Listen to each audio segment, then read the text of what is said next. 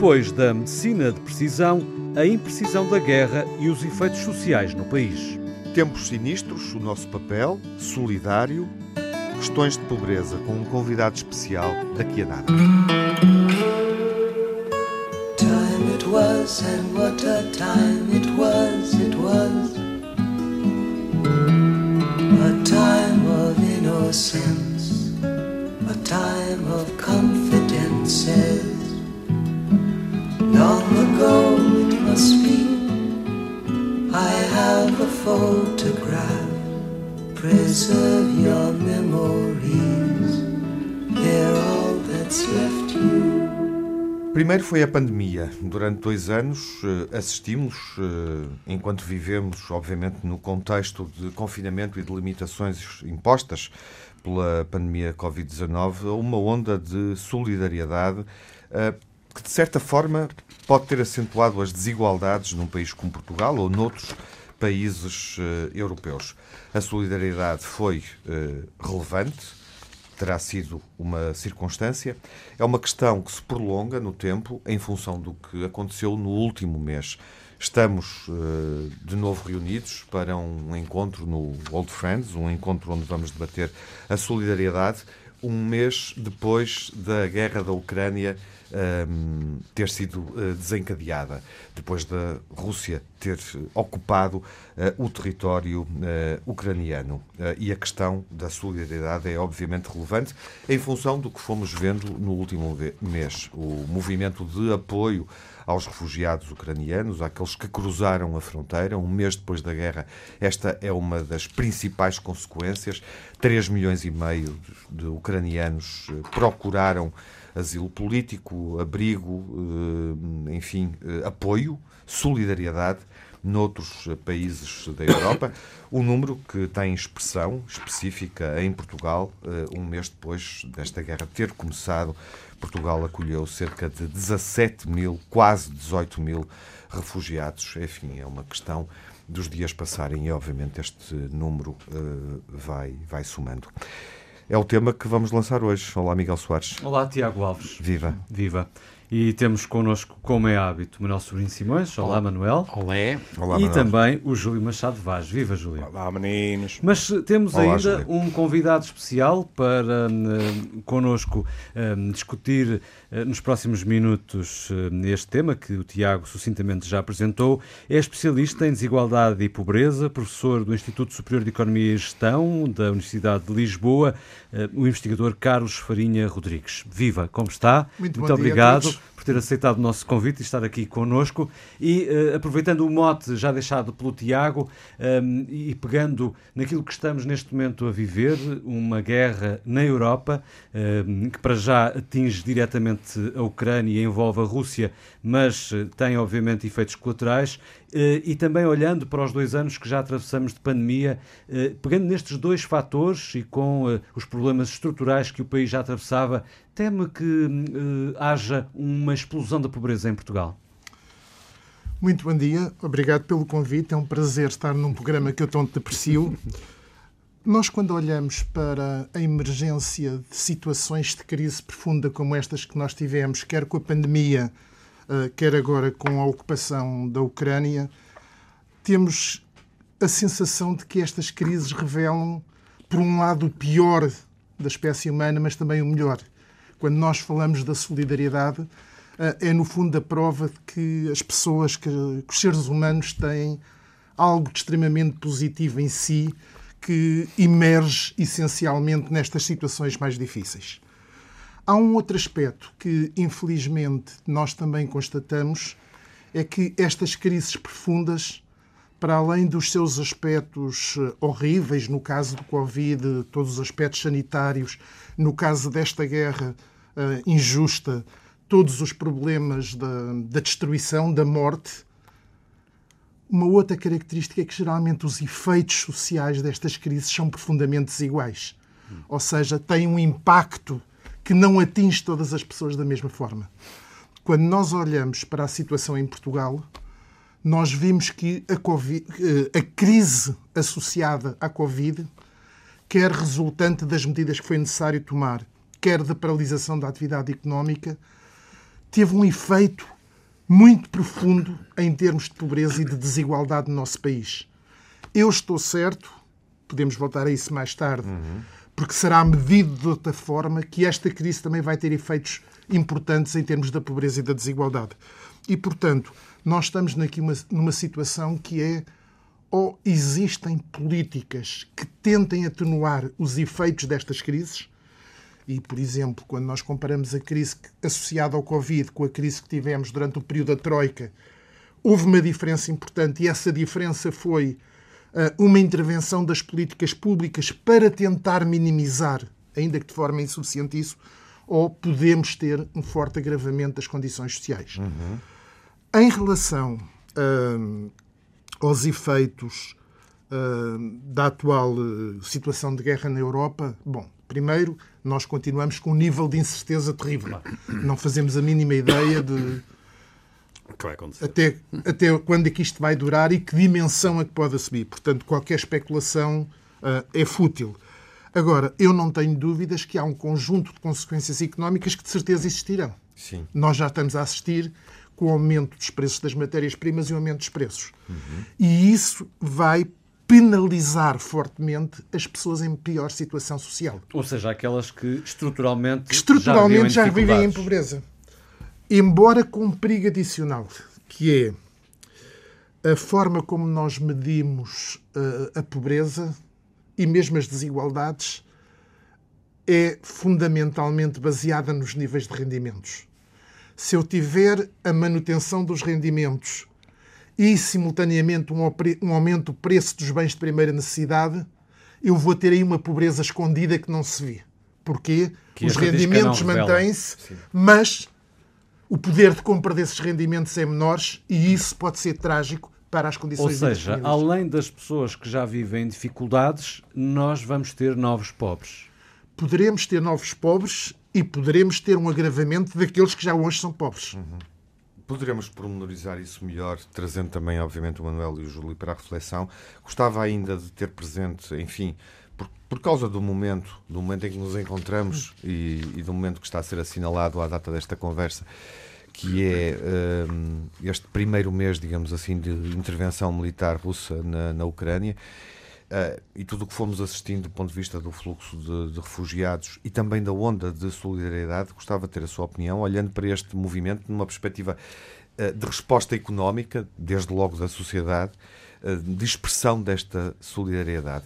Gostava de perceber como é que interpreta esta solidariedade, se fica surpreendido e, ao mesmo tempo, o que é que nos pode dizer sobre esta solidariedade? O que é que diz de nós, enquanto sociedade, enquanto portugueses uh, e europeus, uh, considerando a resposta que estamos a dar e que se calhar não demos noutras situações de apoio aos migrantes, por exemplo, que cruzam o Mediterrâneo permanentemente desde há mais de uma década, um problema que está, que está aberto há demasiado tempo, não é? Uh, primeiro notório apenas em Lampedusa, mas que agora se generalizou nos últimos anos a, a toda a Europa, ou até outros, uh, outras situações que nos dizem, pensando agora em Portugal, por exemplo, quando temos situações de, de crise aguda, Guiné-Bissau e Moçambique, é muito recorrente. Bom, eu já tive há pouco a oportunidade de dizer que eu acho que estas manifestações de solidariedade exprimem o que de melhor existe na nossa, por aí. E eu na nossa espécie humana. Esse pensamento, Agora, uh, é evidente que quando nós olhamos para esse esforço, que obviamente eu suporto e acho que é o nosso dever enquanto seres humanos, uh, não há dúvida que também aí nós sabemos, sentimos que existe alguma desigualdade de tratamento. Uhum. Uh, eu não consigo diferenciar o valor de uma vida humana se ela vem da Guiné ou se ela vem da Ucrânia. Mas Obviamente, a, a, nossa resposta agora é a nossa é? resposta é diferente. Há mais empatia. Há mais empatia, há uma sensação de uma proximidade maior. Poderemos olhar para o espaço europeu, enfim, Sim. a Jugoslávia já está longe Sim. e não provocou uh, esta vaga Exato. de refugiados, mas temos a Síria que está na nossa fronteira também, uh, lugar onde estamos, Portugal, praticamente à mesma distância da, da, da Ucrânia, uh, a Europa de resto. Uh, esteve nesse cenário de conflito e nós recebemos no espaço europeu o dobro dos refugiados uh, ucranianos, não é? Uh, mas a sensação que, não sei se está correta esta impressão que eu vou transmitir, a sensação que fica é que não fomos tão solidários em relação à vaga de refugiados sírios, nem, nem ao problema que, que os sírios viveram, por exemplo, em cidades dizimadas como Alepo. Eu acho que essa sensação faz todo sentido. Uh, no, faz sentido no sentido de refletir a realidade que nós estamos a assistir. Não, não significa que ela seja justificável em si. Como eu referi, eu acho que qualquer vida humana vale por si e nós não deveríamos fazer essa diferenciação. Agora, o que me parece importante é frisar o seguinte: nós devemos manter este esforço de solidariedade, quer com os ucranianos, quer com quem necessite. Não podemos correr o risco de ter um raciocínio do tipo eu vou ajudar estes contra o eventual apoio que vou dar a outros. Nós podemos dizer, nós temos pessoas em Portugal que necessitam de muita ajuda. Será que nós estamos a dar mais aos ucranianos que estamos aos portugueses? Isto é um desafio que não se pode colocar. Ainda hoje a Oxfam alertava a organização uh, não governamental na Antena 1 para o facto de uh, a ajuda humanitária a nível internacional estar a ser canalizada toda para a Ucrânia, ou seja, não se estar a alargar, a intensificar a ajuda humanitária, mas uh, em vez de ampliar, estarmos a desviar aquilo que seria para outras crises humanitárias.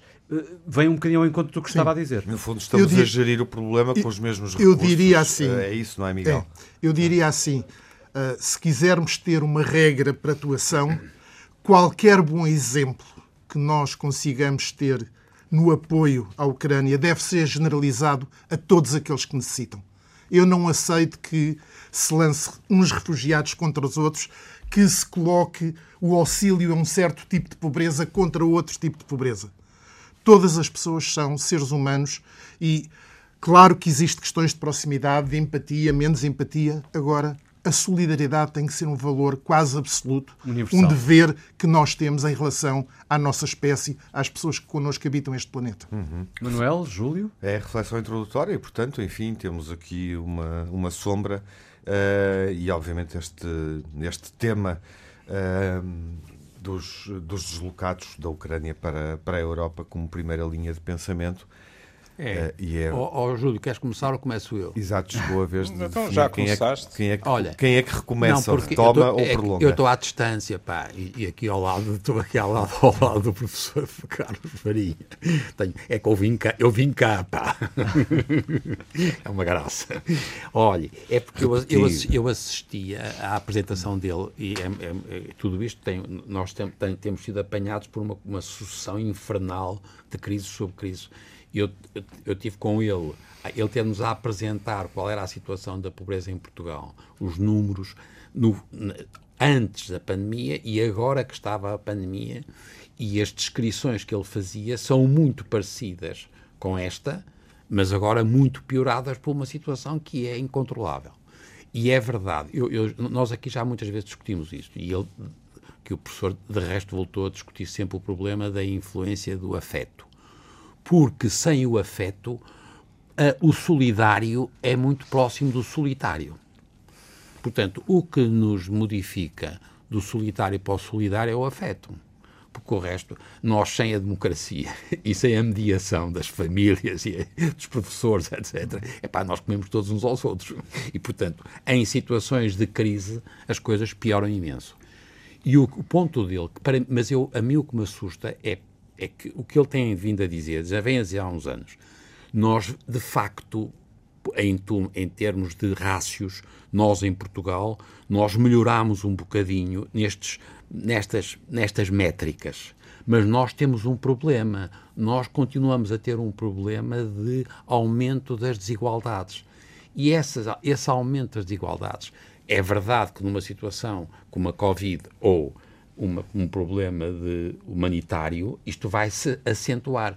Porque, por estranho que pareça, esta coisa vai sempre pior para quem está em pior situação. O que me chateia em Portugal, e isto é que eu queria ouvir aqui, porque ele é um especialista e é um economista, é pá, o que é chato é que também para os que estão a ficar mais ricos, também é desigual, pá. São os gajos cada vez mais ricos e cada vez maior diferença entre os ricos e os pobres. Uhum. E, os, e, os, e os remediados. Percebem o que quer dizer? Sim, claro. A desigualdade não é tão má para baixo esta é péssima porque a gente tem muita pena e as pessoas vêm-se à rasca para sobreviver. Mas ainda, para mim, agora ainda pior, é a gente pensar que se nós de repente tínhamos uma solução boa, económica, sólida, é pá, esta coisa ia aumentar. Seria? Não, é, aí, deixe-me só fazer um comentário. Uh, se nós olharmos para o que aconteceu nos últimos 20, 30 anos nos países mais desenvolvidos, nós assistimos a uma transformação que é extremamente preocupante, que é deixarmos de ter, em grande medida, uma dicotomia ricos-pobres para passarmos a ter uma dicotomia entre Pobres, os muito 0,001% mais ricos e todo o conjunto da sociedade. Muitos ricos e todos os outros. Exatamente. Não, poucos Ou ricos. seja, esta Poucos muito concent- ricos. esta- Peço, desculpa, pou- pouquíssimos ricos E outros. e, e toda a restante multidão. É, esta concentração da riqueza numa parte ínfima da população é algo profundamente desestruturante, que não é só injusta, mas é um fator que põe em causa a coesão social. É até obsceno. Quando não é? nós analisamos, por exemplo, as fragilidades crescentes das nossas democracias, isto é certamente uma das razões que tem conduzido a essa fragilidade. Júlio? Sim. Antes de mais nada, muito obrigado. Júlio, sentes que, sentes que o Posso- distanciamento aproxima, falar, aproxima as falar. pessoas? Eu estava a falar. Sentes que o distanciamento Deixa- aproxima as Deixas-me acabar. Deixas-me acabar. Obrigado. Professor Farinha Rodrigues, antes de mais nada, queria lhe agradecer. É- É um privilégio estar à conversa consigo e queria regressar um pouco atrás. Porque quando diz algo que realmente releva da ética, antes de tudo o resto, que é eh, não há hierarquias entre o sofrimento, entre os seres, os seres humanos, ou não deveria haver, eh, eu estava aqui a pensar que também na questão da Covid, aquilo que temos vindo a observar, eh, propiciado pela, pela invasão da Ucrânia, também tivemos situações que eu considero vergonhosas de completo desleixo de áreas inteiras deste planeta. O que, aliás, tem acarretado riscos em termos de saúde, não é? Tudo aquilo que no início foi anunciado de uma forma quase estentória, por exemplo, em relação às vacinas, não foi cumprido. E nós sabemos. Em África, eh, na Ásia, etc. E a outra questão que gostaria de lhe colocar é: não acha que também a desigualdade no tratamento mediático tem influência nisto? Olá, é um prazer estar também à conversa consigo. Deixe-me dizer-lhe o seguinte: eh, eu estou de acordo com o que referiu, ou seja, eu acho que muitas vezes, até por eh, defeito de ofício, eh, eu centro a minha exposição nas questões da desigualdade na distribuição da riqueza. Mas a desigualdade não se restringe e, em alguns casos, nem sequer é essencialmente uma questão da distribuição da riqueza. Eu, nos últimos anos, tenho uma preocupação crescente com formas de desigualdade que não vêm nas estatísticas. Estão relacionadas com a que vem nas estatísticas, mas são diferentes. Por exemplo, eu acho extremamente preocupante o que aconteceu em Portugal durante a Covid com o acesso de largos setores da população a serviços básicos. Ou seja, quando nós tivemos ah, deslocamento dos serviços de saúde, essencialmente para a Covid. Tivemos a passagem de grande parte das empresas para formas de trabalho virtual que não é acessível a largos setores da população. Nós tivemos aqui fatores de desigualdade que não aparecem naqueles índices de Gini tradicionais com que nós ah, ilustramos a desigualdade, mas que são cada vez mais sentidos pelas pessoas. E que, se quisermos uma imagem, diria eu, arriscava dizer, na pandemia, é olhar para os transportes públicos Exatamente. É, tem- tem- temos vários exemplos desta desigualdade. Deixem-me dar-vos um exemplo tão simples quanto isto. Ah, nós assistimos, em alguns casos, a cenas que já não esperávamos ver.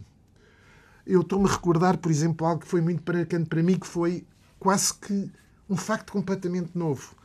Quando foi a crise associada ao programa de ajustamento da Troika. Vermos pessoas em Lisboa, ali ao lado do ISEG, na Madragoa, a recomeçarem a utilizar os banhos, a lavagem pública de roupa e os banhos públicos porque já não tinham água em casa. Ou seja, há aqui formas de desigualdade que são difíceis de medir, são difíceis de retratar, mas são muito sentidas para quem as sente. Respondendo Oh, oh, à segunda questão, ai, ah, tá, desculpe. eu- respondendo à segunda questão, Sim, sim. é evidente que a própria resposta ah, das organizações internacionais ao Covid foi profundamente desigual. O que aconteceu com a distribuição das vacinas é o exemplo mais flagrante disso. Mas não é só a, a distribuição das vacinas, é a disseminação da informação, a disseminação dos cuidados a ter. Ou seja, tudo isto são diferentes faces da mesma moeda e essa moeda é um mundo que é cada vez mais desigual. Que felizmente nos permite também ver emergir formas de solidariedade ativa, como estamos a ver agora na Ucrânia, como vimos noutras ocasiões. Mas isso ah, não desculpa, não torna menos grave, menos pesado do ponto de vista social as profundas desigualdades que se têm reforçado nos últimos anos. Nós podemos ir mais longe nesta discussão, ver como isso está associado a certa forma de pensamento liberal, como está associado ao reforço de concepções profundamente individualistas, em que o papel do homem na sociedade é claramente subalternizado. Havia esperança com a pandemia de que alguns comportamentos individualistas mudassem. Ao fim de dois anos de pandemia, parece que estamos na mesma. Olha, eu aqui há, em pleno auge da pandemia, numa entrevista como esta, também para a RDP, dizia se há um aspecto que a pandemia tem de positivo é que agora já não se ouvem tantas vozes contra o Estado Social. Porque a pandemia mostrou a necessidade do Estado Social. Mas não tenham ilusões. Eles estão calados agora, mas voltarão. Ó ó, ó, professor Farinha, e não acha que eh, a pandemia, no fundo, eh, não abriu, na realidade, aprofundou feridas que vinham de trás? Por, por exemplo, eu lembro que em 2017 o Observatório de Sistemas de Saúde já dizia, preto no branco, que havia enormes diferenças no acesso às consultas, às cirurgias, na própria compra de medicamentos, não é? A desigualdade já estava lá para quem a queria ver. Eu estou de acordo consigo. No período pós-Troika, eh, eh, as coisas melhoraram um pouco, mas eh, continuávamos a ter que muito caminho para percorrer. E algo como a pandemia, eu acho que quase inevitavelmente veio agravar, digamos assim, esse quadro. a pandemia, e isso já temos dados que permitem demonstrar isso, agravou todos os fatores de crise e de pobreza que estavam latentes na nossa sociedade, mas trouxe também elementos novos. Deixem-me dar-vos um exemplo. Em crises anteriores, nomeadamente na crise da Troika, ah, o que é que nós tivemos? Tivemos cortes nos rendimentos, forte aumento do desemprego, quebra dos rendimentos da população. Mas nós temos uma realidade em Portugal que é o trabalho informal. O pescate, aquelas coisas que fogem ah, ao mercado formal de trabalho. E, em grande medida, isso em anteriores crises funcionou como uma almofada, como um amortecedor de algumas situações de pobreza ou mesmo de miséria. O que é que aconteceu durante a crise da pandemia? Com o encerramento de todas as atividades, isso deixou de funcionar. As pessoas ficaram em casa. E aí sim agravou-se a sua situação, mas nós descobrimos algo novo, que é o seguinte: essas pessoas estão fora do mercado de trabalho formal. Mas exatamente por isso estão também fora dos mecanismos tradicionais de proteção social. apoio, sim. E, portanto, não tinham nada. Ah, o governo, em 2020 e 2021, teve que produzir um conjunto de leis para aumentar a abrangência de alguns serviços para pessoas que nós nunca tínhamos pensado que poderiam vir. ah, ah, não é que poderiam vir, nem sequer pensávamos que estavam fora, que existiam. E, portanto, claro que esse esforço foi insuficiente. Agora, claramente aqui o que nós temos foi a emergência de novos fatores. Pegando naquilo que Machado Vaz estava a dizer, é evidente que houve um agravamento. Nós já tínhamos processos de agravamento das desigualdades. Nós, por exemplo, já há vários anos que dizíamos atenção, o elevador social está a andar cada vez mais devagarinho. Bom, o que aconteceu em 2020 e 2021, com o atirar para fora do sistema de ensino durante largas semanas milhares de crianças, foi trágico e trágico de uma maneira que se vai refletir nas desigualdades presentes, mas provavelmente ir-se-á refletir com muito mais força nas desigualdades futuras. E Até pelas diferentes condições que diferentes grupos de crianças tiveram, não é? Claro, porque é assim. Eh, Falava-se muito de que as crianças mais pobres não tinham computadores. Isso, na minha opinião, era o mais fácil de resolver. Podia demorar mais ou menos, mas punha-se lá computadores. Agora, o eu ter condições de habitação para poder estar a estudar, o eu ter uma família que me apoiasse, aí é que a desigualdade vem claramente ao de cima. Não é só as questões materiais de ter o computador, há uma- é ter uma envolvente de apoio às crianças que estão em casa. E é uma questão a que habitação, se- que nós é uma questão que estamos se a vai refletir, ou seja, eh, que vai marcar esta geração, acentuando, eh, obviamente, eh, as dificuldades ou as injustiças que, Claro que que existem do ponto de vista social. Eventualmente podemos Acho que temos falar matéria sobre, mais que suficiente sobre para a questão do elevador na, conversa. na próxima conversa, sim. Se o professor Carlos Farinha Rodrigues aceitar, Claro. voltaremos no próximo episódio a falar destas questões que a pandemia e a guerra na Ucrânia agravaram seguramente. Até lá.